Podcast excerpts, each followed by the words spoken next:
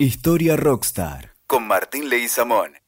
Hola, ¿cómo están? Caminamos por laberintos de la historia. Soy Martín Leguizamón y los invito a encontrarnos en un nuevo episodio de Historia Rockstars. Este año vamos a cruzar un poco y entender esos rock perdidos que nos da la historia, ¿no? Generalmente cuando se plantean las efemérides se se buscan olvidar determinados personajes. Las amnesias buscadas de la historia argentina, para mí, condenaron a Manuel Belgrano. Manuel Belgrano, aquel que le enseña, nos legó, está atrapado en el medio de un recuerdo, diría Charlie García en esa canción maravillosa que no es No llores por mi Argentina del año 1982.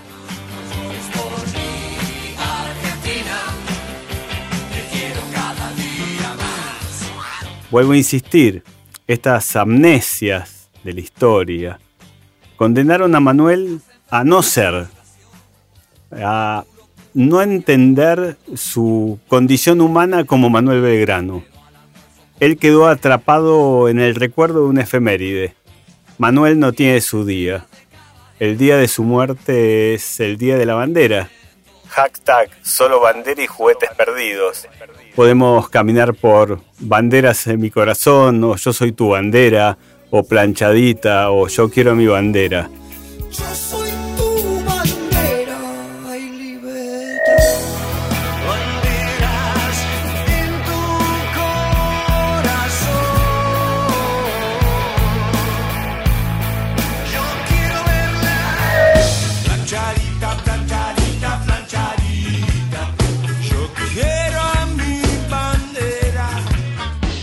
Manuel fue condenado a no ser.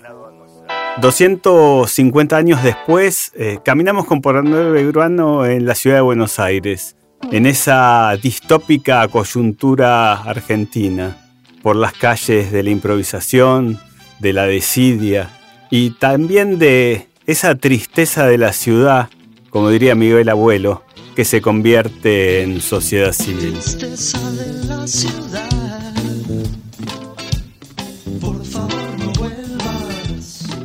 Manuel fue un héroe romántico y creo que es el único hombre en nuestra historia que supo estar en todos los vinilos de nuestro rock del siglo XIX. Desde Buenos Aires al Alto Perú, de Londres a Rosario, de Salta a Tucumán. Triunfos de vida, vinilos, cassette, triunfos de independencia. Fue victorioso en Salta, en Riglos, en el Monumental de Núñez y en Tucumán. Trabajó incansablemente contra esas invasiones inglesas que no eran ni de Stone ni de Beatles, eran de dragones colorados que fueron resistidos con el Chan de Sumo.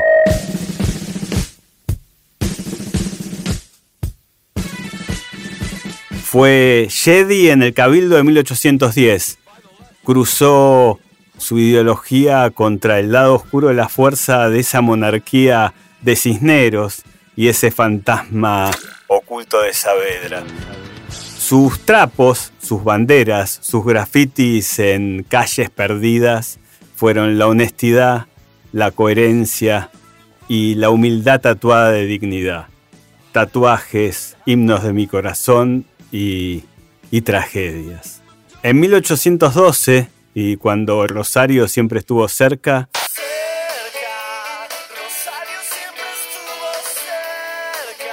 Fue creador de nuestra bandera. Esa bandera, aunque resistida por el gobierno centralista de Buenos Aires, se izara por primera vez frente a las barrancas del río Paraná. Manuel Belgrano supo cruzar muchas cartas con Robert Smith del siglo XIX al siglo XX, eh, líder y frontman de The Cure, iconoclasta como Manuel, que supo intercambiar esa idea de que The Boys Don't Cry, pero sí se pueden emocionar. En esa emoción, Manuel nos enseñó a escribir en los renglones de las banderas. Los argentinos escribimos en los renglones de las banderas todas nuestras pasiones. Ciudades, provincias, insultos, fútbol, hockey, rugby, peronismo, radicalismo, civiles, militares, federales y unitarios. Todo está escrito como un rock perdido en esos renglones. Nos encanta entender nuestras debilidades, nuestros festejos y nuestras tristezas y alegrías en esos renglones. Quiero invitarlos a escribir los renglones de esa bandera. Quiero saber qué ponen en esta historia de Rockstar. La educación para Manuel Belgrano fue también parte de su bandera. La educación fue uno de los objetivos de esa junta Jedi de 1810 y las amnesias buscadas supieron ocultar el rol de Mariquita Sánchez de Thompson, el rol de Guadalupe Cuenca, junto a esa pizarra rockera que fueron las escuelas de la patria, objetivo de la primera junta. Manuel, Guadalupe y Mariquita crearon un diseño curricular distinto al que tenían las escuelas de ese momento. Eh, antes te enseñaban a, escribir, a contar y a pensar como un burro. Ellos dijeron, no, basta, hashtag educación como un acto revolucionario.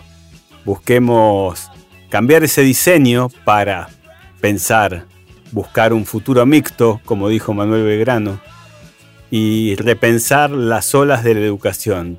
Pizarrones que tengan colores, pizarrones que se escriba la idea de libertad como arte, como música y como pensamiento.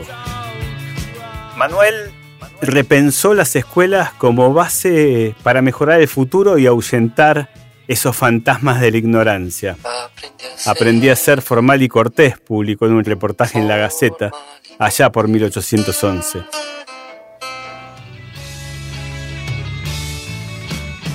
Su pasión por las aulas y la enseñanza era avanzada. Él sostenía que todo aquel que educa tiene que acceder a su cargo por concurso de antecedentes.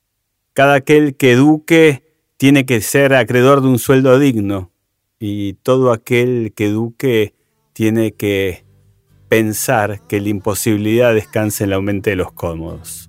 Es como una canción de redención, decía Marley, ¿no? Es como pensar nuevamente esa bondad originaria de Rousseau, Rousseau, Marley, Robert Smith, Bob Dylan, Charlie García. Parte de esos pizarrones incansables, ¿sí?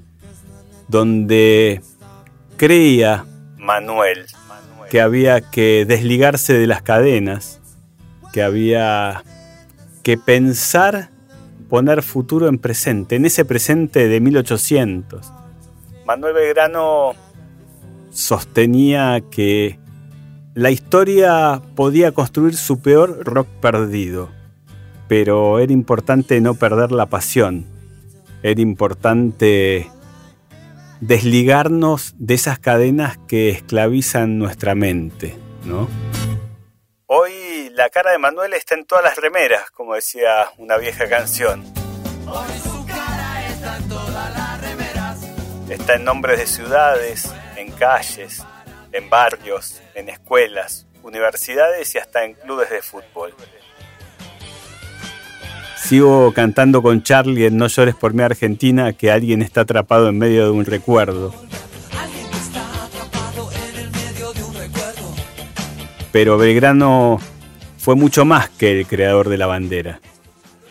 Es sinónimo de patria, de libertad, de educación, de futuro de encontrarse en la diversidad, de encontrarse en las universidades, de encontrarse comprendiendo la empatía y el pensamiento crítico. Es muy difícil pensar en Belgrano desde el olvido, pensar en Belgrano que casi termina eh, en el hueco de las ánimas, ese lugar que estaba reservado para aquellos que no tenían nombre. Hoy podemos caminar cerca de la Casa Rosada y ver el Banco Nación.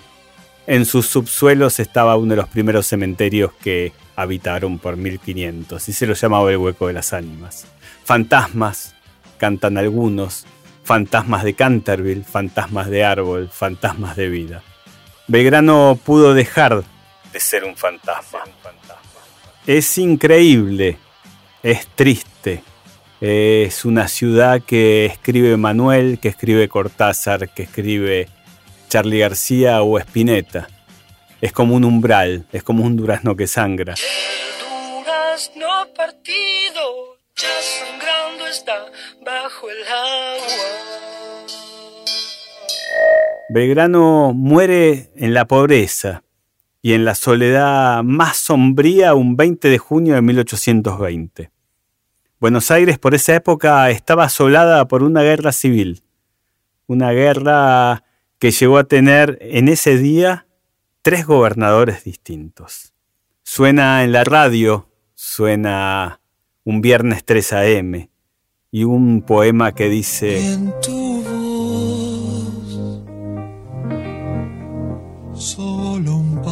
adiós. Tu voz, solo un pálido adiós y el reloj en tu puño marcó las tres. Luces de neón y en un sensual abandono vendrá el fin. Las tres. Ningún diario de la época importante, un tablón de opinión o algo más oficial, un boletín neutral o nacional, nos informó la muerte de Manuel Belgrano. Solo el despertador teofilantrópico, que era una especie de fanzine punk de la época, fue el único periódico que se ocupó de la muerte de Manuel Belgrano. Para lo demás no fue noticia. Caminamos por esas historias tristes, donde sonó Marley, donde sonó Charlie, donde Spinetta lagrimió de una manera triste un umbral perdido, donde Robert Smith tal vez intentó entender el porqué del saco verde y su estética tan Tim. Belgrano no fue noticia. Belgrano no tiene efeméride. Belgrano tiene una bandera que nos enseña a escribir sus renglones. Cantábamos en el colegio la enseña que Belgrano nos legó. No decíamos bandera, hablábamos de águilas guerreras. Cada vez que entro a un aula a dar clase, me suenan muy fuerte las tintas de Manuel.